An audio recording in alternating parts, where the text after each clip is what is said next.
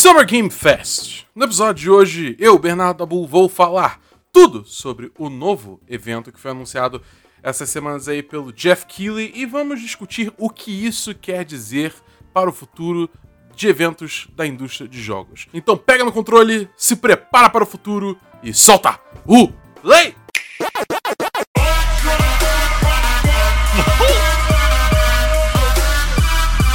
Hadouken!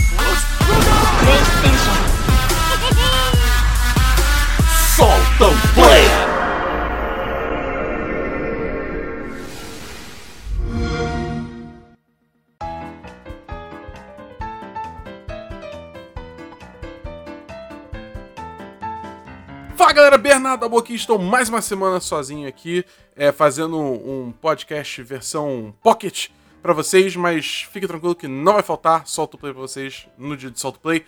E essa semana vamos falar sobre o Summer Game Fest.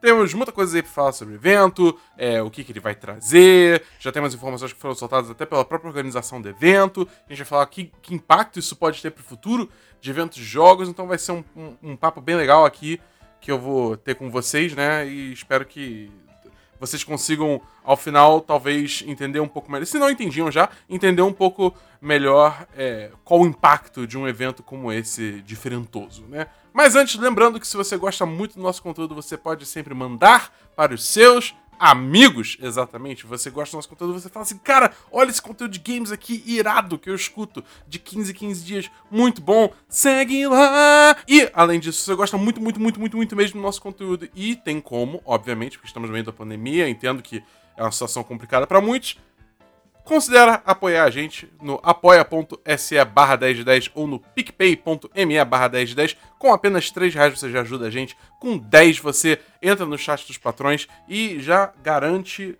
que esse podcast vai continuar com seu apoio. Então, sem mais delongas, vamos começar o podcast.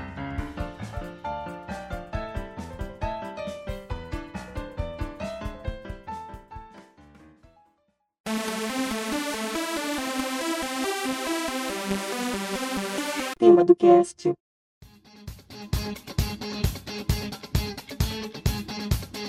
Então, galera, o negócio é o seguinte: Summer Game Fest foi anunciado no dia 1 de maio de 2020. Ele foi um evento criado pelo Jeff Keighley, para quem não conhece, é uma, uma grande figura dentro da indústria de jogos. É, ele não é um desenvolvedor, mas ele faz vários eventos é, baseados é, em jogos tentando promover essa indústria, né? Com o maior dos casos até hoje sendo o The Game Awards, né? Que é tipo os Oscars dos jogos, né? Pra quem não tá sabendo. Então ele tá fazendo agora esse novo, game, esse novo evento que é o Summer Game, é, Summer Game Fest para tentar trazer mais as novidades que antes você via só em Gamescom, E3, Brasil Game Show pro povo, né? Realmente entregar isso diretamente na sua casa, na sua tela no seu monitor, TV, celular, que seja, para garantir que realmente seja um evento acessível para todo mundo. Essa parece ser muito a proposta do evento, porque eles deixam bem claro que ao, ao invés de ser tipo que nem a E3, por exemplo, que acontece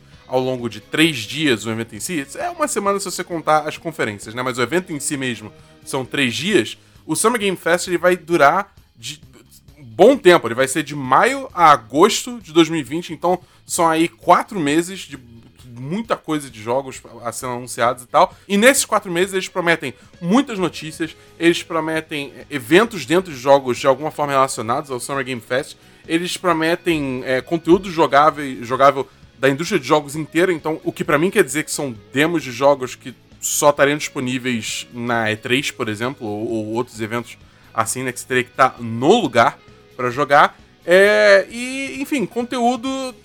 E ele diz da, da indústria de jogos inteira. Então, tipo, cara, PC, PS4, Xbox, mobile, não importa. Vai ter coisa para todo mundo. Esse realmente é uma celebração da indústria de jogos, né? Pelo menos é o que tá, tá me parecendo muito pela mensagem que eles estão passando. E eles já soltaram também é, o line-up da fase 1, né? Que é justamente esse ano, né? De maio a agosto de 2020. E já tem nomes bem grandes aqui envolvidos. Porque a gente tem a 2K, que é, é responsável por Borderlands, por exemplo, e a 2K também é dona da Rockstar, então isso envolve é, a empresa que fez GTA V e Red Dead Redemption 2, o que é bem interessante. Activision, o que Eh, eu tenho meus problemas com a Activision, eu não gosto muito dela, mas é uma, indus- uma empresa de peso, com certeza. Vamos ter a Bandai Namco, então todos os jogos de anime vão estar lá. Bethesda, a Blizzard, a Band, que provavelmente vai anunciar a nova expansão de Destiny 2, que eu tô muito animado. Tem a CD Projekt Red, que com certeza vai falar alguma coisa sobre Cyberpunk 2077, porque o jogo lança em agosto ou setembro. Setembro. O jogo lança em setembro. Então, tipo, nesse meio tempo, quem sabe eles lançam uma demo, sei lá, é uma opção. É, a gente tem também uma empresa aqui chamada Extremis, que pessoalmente eu não conheço, mas irado. Tem a EA, obviamente, PlayStation, Xbox não- também não ficou pra trás, Private Division, Riot Games, o pessoal do League of Legends vai estar mostrando 350 mil jogos lá, porque agora eles estão fazendo todos os gêneros possíveis de jogos. Vamos ter a Square Enix aí também, a Steam vai estar envolvida de alguma forma. Eu tenho minhas dúvidas do que isso quer dizer. A- a- a- talvez promoções? Provavelmente deve ser promoções. Vai ter alguma promoção ligada ao, ao Summer Game Fest, ou talvez os- as demos né, dos jogos estejam disponíveis na Steam, entendeu? De alguma forma, não sei, vamos ver. Tem a Warner também, que muitos boatos estavam rolando que ia fazer uma apresentação digital durante a E3 para mostrar os seus jogos novos, inclusive o jogo novo da Rocksteady, que foi quem fez os jogos Arkham do Batman, né? Então, tipo, eles provavelmente vão mostrar esse tipo de coisa dentro do Summer Game Fest. E, enfim, isso é só que foi anunciado até agora. Que eles provavelmente vão ter mais gente entrando nesse evento ao longo desse, desse tempo aí que ele não oficialmente começa, né? Então vamos ficar de olho. Uma, uma notável ausência é a Nintendo. Mas eu acho, eu acho que a Nintendo sempre foi propensa a meio que não ligar porque o resto do pessoal tá fazendo e fazer sua própria coisa. É só ver o caso das apresentações digitais. Enquanto todo mundo tava fazendo conferências, é, tipo, que foi, sempre foi feito durante a E3, né?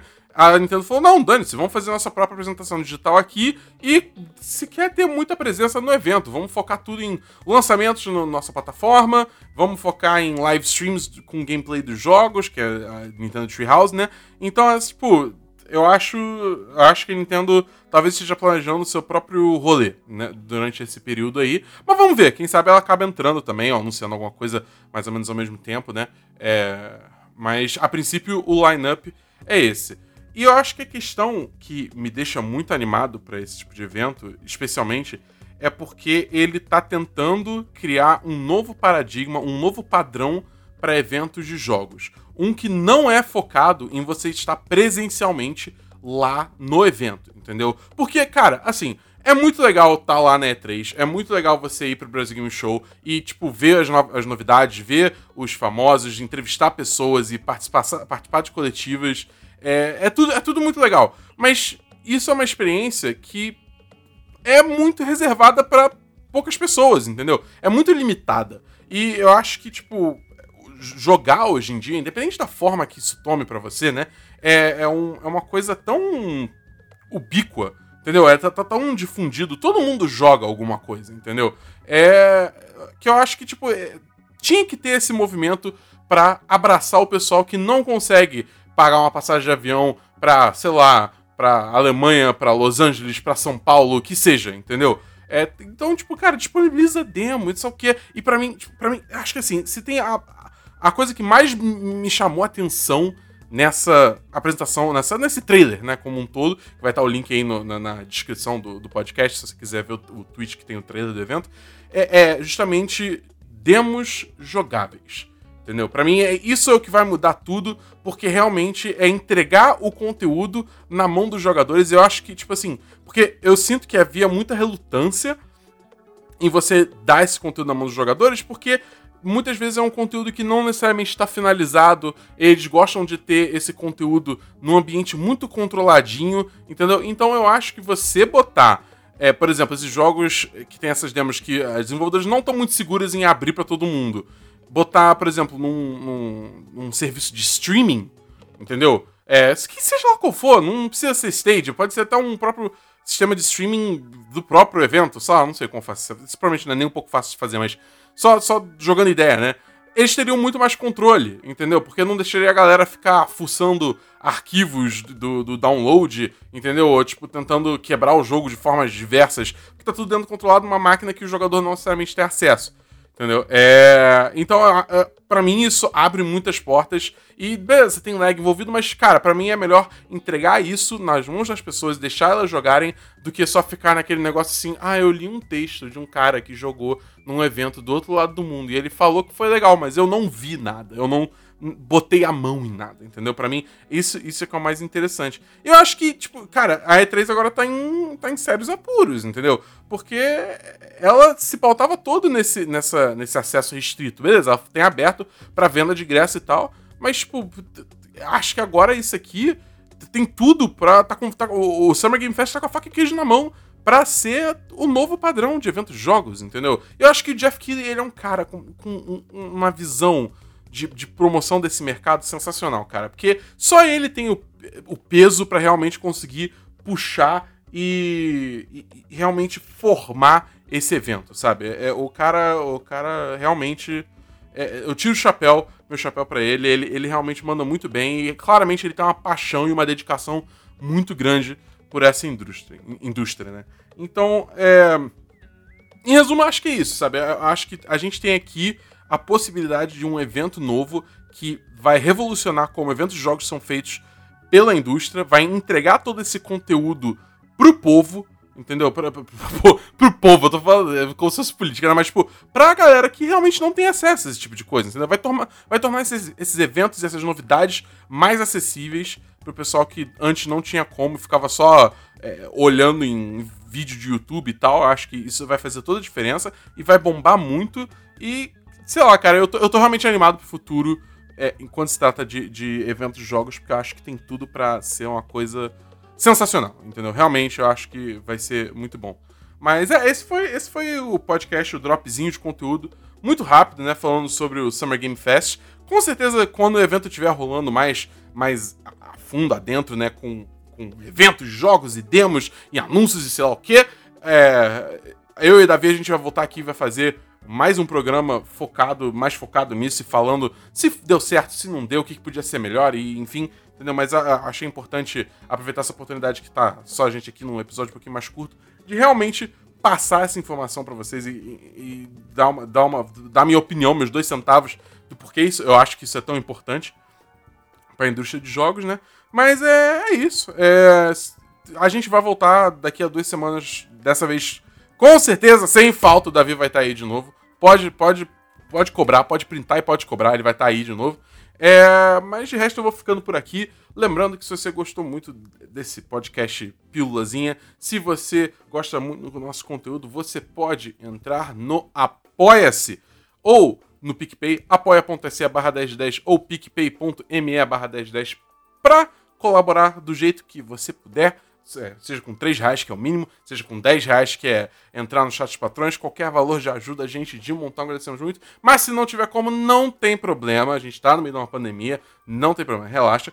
Você pode mandar pros seus amigos. Isso é de graça, é tranquilo e já ajuda de montão. Real, real oficial. Faz isso, que já vou ficar muito feliz e muito feliz mesmo. E só reforçar aqui que a gente continua no meio da pandemia. É, a gente está numa situação onde o número de infectados pelo Covid-19 está aumentando cada vez mais, então, mais do que nunca, é muito importante a gente manter a quarentena, manter o distanciamento social. É muito importante, eu conto com a colaboração de todo mundo. Então, é junto que a gente vai vencer isso, galera. Eu, eu, eu confio em todo mundo que tá ouvindo. É, eu sei que o Davi também tá, tá fazendo isso também, é, porque eu sempre tenho falado com ele. E de resto é isso. Fiquem seguros, fiquem saudáveis e a gente se vê no próximo episódio de Solta o Play! Valeu!